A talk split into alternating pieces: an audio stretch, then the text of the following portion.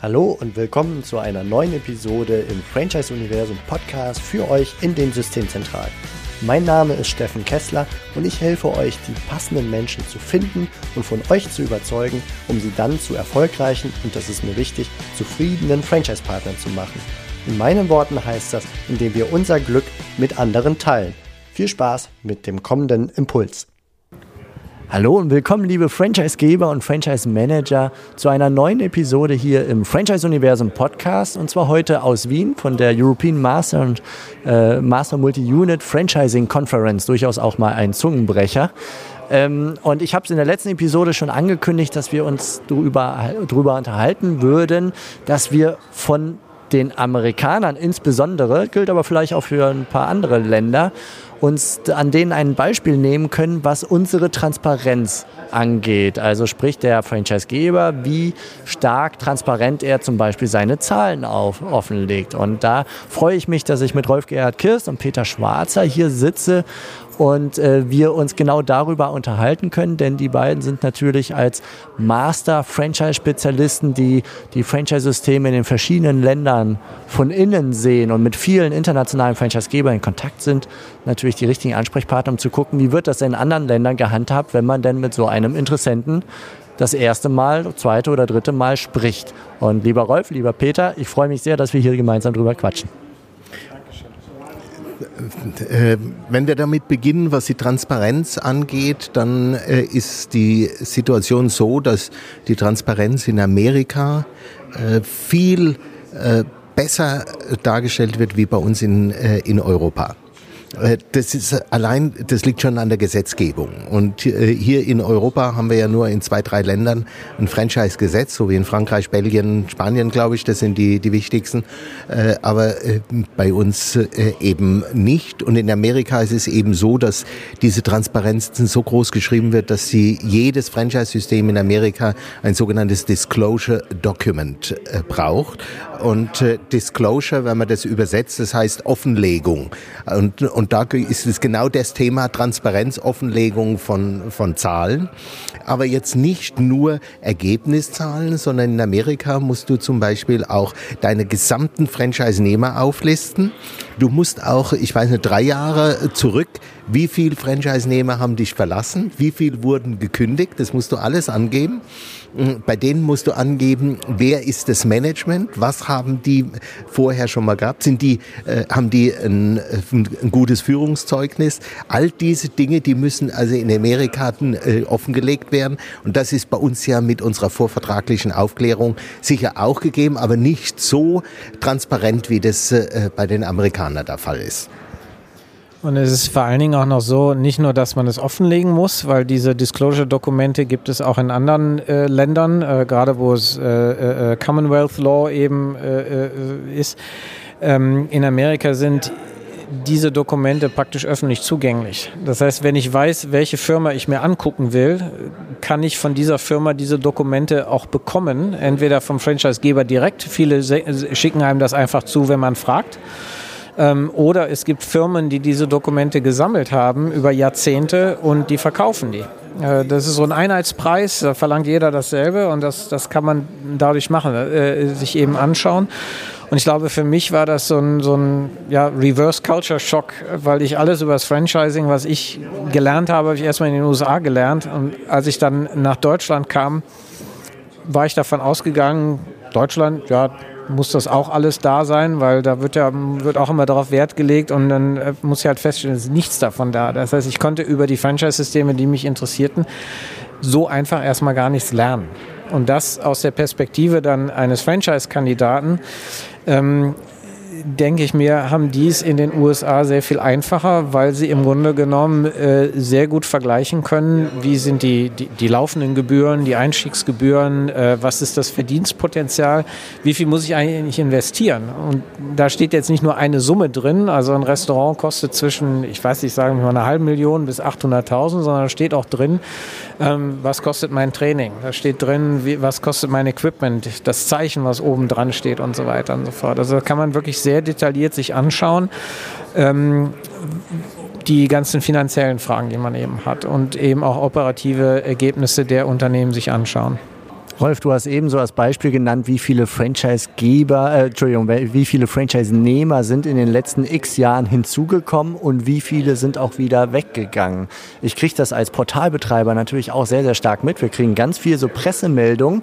Dann heißt das so, hey, wir haben x neue Franchise-Nehmer gewonnen im vergangenen Jahr und wir planen noch eine weitere Expansion in den nächsten zwei Jahren von 50 oder 100 mehr. Und äh, da wir eine Datenbank führen, wo wir die Anzahl haben, dann können wir das ganz gut sehen. Und wir stellen fest, es wird nicht kommuniziert. Es ist wie eine Art von Makel oder sowas, dass man Angst hat, sich da bloßzustellen, wenn man sagt, hey, ja, wir haben, wie in den Pressemeldungen berichtet, äh, zehn neue Partner hinzugewonnen. Wir haben allerdings auch acht verloren, aus den und den und den Gründen. Was hindert uns daran, uns meine ich jetzt uns deutsche, deutschsprachige Kultur, das mit einem Lächeln einfach zu versuchen, die Realität so darzustellen, wie sie ist. Haben wir Angst vor dem anderen, der das, der quasi so eine Art Loserbild äh, erhalten könnte oder was? Aus deiner Meinung und deiner Erfahrung auch äh, aus anderen Ländern, was ist da vielleicht ursächlich? Ich glaube, eine der Hauptgründe ist äh, natürlich äh, unser Bewusstsein für Datenschutz. Ja, und das ist ja, äh, ich glaube, ich weiß gar nicht, ob das in, in einem Land so so streng gehandhabt wird wie bei uns in Deutschland.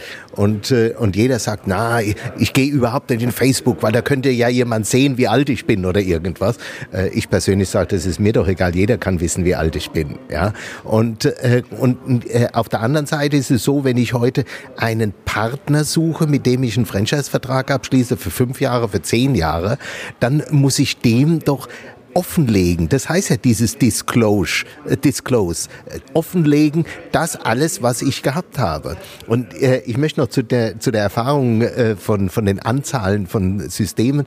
Äh, da muss ich immer lachen, wenn ich manchmal sehe, äh, in den letzten fünf Jahren sind wir von äh, 10 auf 15 äh, äh, gestiegen. In den nächsten drei Jahren werden wir auf 50 steigen. Ja, vorher haben sie um fünf Prozent erhöht, jetzt wollen sie um 300 erhöhen. Das funktioniert sowieso sowieso nicht. Äh, und, und die, die Offenlegung, wie viele Franchise-Nehmer weggefallen sind, äh, da würde ich doch empfehlen, mit diesen Dingen offen umzugehen und die auch zu kommunizieren. Ich habe zum Beispiel ein System, dessen Namen ich nicht ne äh, nennen will, äh, aus dem Ausland, die wir jetzt vertreten. Und jetzt kriege ich zum Beispiel von einem ehemaligen Franchise-Nehmer ein, ein E-Mail und sagen, ja, wissen Sie, wie schlimm diese Firma ist und, und, und der hat also geschimpft wie ein Rohrspatz, weil er ein ehemaliger Franchise-Nehmer war.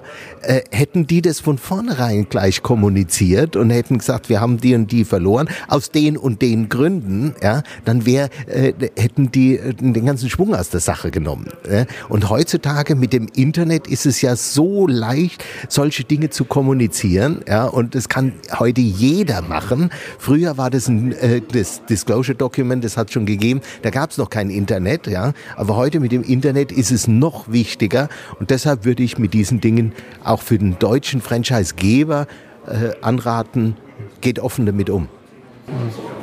Es ist ja auch eine gute Chance zu erklären, was eigentlich passiert ist. Weil wenn ich 100 Franchise-Geschäfte habe in einem Jahr und im nächsten Jahr habe ich nur noch 87, muss das nicht immer unbedingt ein negativer Grund sein. Es kann sein, dass mehrere Multi-Unit-Franchise-Nehmer ein, zwei Geschäfte zugemacht haben, weil die sich auf die Geschäfte, die wirklich profitabel sind, konzentrieren wollen und letzten Endes die Geschäfte zugemacht haben, die sich für die nicht gelohnt haben. Das heißt aber nicht, dass das System schlecht ist, sondern es das heißt vielleicht nur, dass die beiden Standorte nicht gut waren das System, jedes System hat irgendwann mal, äh, muss ein Geschäft zumachen das kann ja auch mal sein, weil, was weiß ich, das ist auf einmal eine Baustelle und es können keine Kunden mehr reinkommen oder gehen nicht mehr hin, weil es denen zu dreckig ist. Also nicht jede ähm, äh, Schließung eines Franchise-Geschäftes kommt aus negativen Gründen, weil das Geschäft an sich nicht profitabel ist, sondern es kann ein schlechter Operator sein. Es kann sein, dass, äh, was weiß ich, der, der Besitzer geht durch eine Scheidung, die müssen, die müssen ihre, ihre, äh, äh ihr Besitztum aufteilen und was weiß ich. Das sind alles Gründe, die ein Franchise-Geber dann erklären kann der Franchise-Nehmer hat die Möglichkeit zu sagen, das sieht komisch aus in der Trendlinie von, von eurem Geschäftswachstum. Erzähl mir die Geschichte, die dahinter ist. Weil man dann eben letzten Endes auch, wir, wir haben in einem anderen Podcast über Due Diligence gesprochen, also das, das ist ja Teil des Prozesses, dass man sozusagen die Warzen offen deckt und anstatt den Franchise-Kandidaten die Sachen selber rausfinden zu lassen und dann äh, ohne äh, Kontext negativen Spin draus zu machen, kann man direkt sagen, hier, das und das ist passiert, ist im Dokument, weiß jeder, hier sind die Gründe. Noch dazu, selbst wenn es nicht so wäre, dass eine Scheidung oder was auch immer oder eine Baustelle der Grund wäre, sondern tatsächlich das ähm, unternehmerische, äh, ja, un unternehmerischer Misserfolg, so möchte ich es mal ausdrücken, gehen wir in Deutschland ja völlig anders damit um als beispielsweise die Amerikaner. Das wirst du am eigenen Leib, glaube ich, über Jahre erfahren haben, als du lange dort warst, oder? Ja, also da ist es ja, ähm, also äh, ähm, na, wie sagt man, äh, Bankruptcy, äh, ähm, persönliche, persönliche Insolvenz anzumelden, ist, ist in Amerika praktisch Kinderspiel. Also das ist ganz einfach da zu machen. Ähm, und es ist auch nicht unüblich, dass irgendjemand mal was in den Sand gesetzt hat, weil so viele Leute immer versuchen, ein eigenes Geschäft aufzumachen. Ich glaube, 75 Prozent des Bruttosozialprodukts in den USA basiert auf kleinen Geschäften. Äh, sogenannte Small Businesses. Und da ist es fast schon ein, ein äh, ja, er hat nämlich fast schon eine Medaille gewonnen, wenn man mal was in den Sand gesetzt hat, weil es letzten Endes ausdrückt, ich habe was versucht, ich habe ein Risiko eingegangen, hat nicht geklappt, wir versuchen es weiter. Und ich glaube, in Deutschland schaut man eher so drauf, ähm, ja, da, da muss die Person was falsch gemacht haben. Und vielleicht hat die Person nichts falsch gemacht, ist aus, aus irgendwelchen anderen Umständen getrieben. Und ich, ich kenne es also aus eigener Erfahrung, wenn ich Leute äh, einstellen wollte und auf der Bewerbung stand dann irgendwie drauf, dass sie, was weiß ich, anderthalb Jahre ein eigenes Geschäft hatten dann weiß man im Hintergrund, das ist Code dafür, ich habe es versucht, es hat nicht geklappt, ich suche jetzt wieder eine Festanstellung. Aber ich habe die Leute immer eingeladen, weil äh, zum Interview zumindest, weil es war für mich zu, wichtig zu sehen, okay, die haben Drive, die probieren was aus und sind bereit, ein Risiko einzugehen. Und warum soll man solche Leute nicht einstellen? Ähm, äh, das hilft ja eigentlich letztendlich nur der eigenen Firma, äh, solche Leute da zu haben. Ja, lieber Peter, lieber Rolf, vielen Dank, dass wir hier das internationale Flair hier aus Wien von der European Master Multi-Unit Conference gleich mitnehmen konnten. In Schwung hier in den Podcast rein, um mal einen Blick über den großen Teich zu werfen und zu gucken, was machen die Amerikaner anders, gerade die Amerikaner in Sachen Transparenz.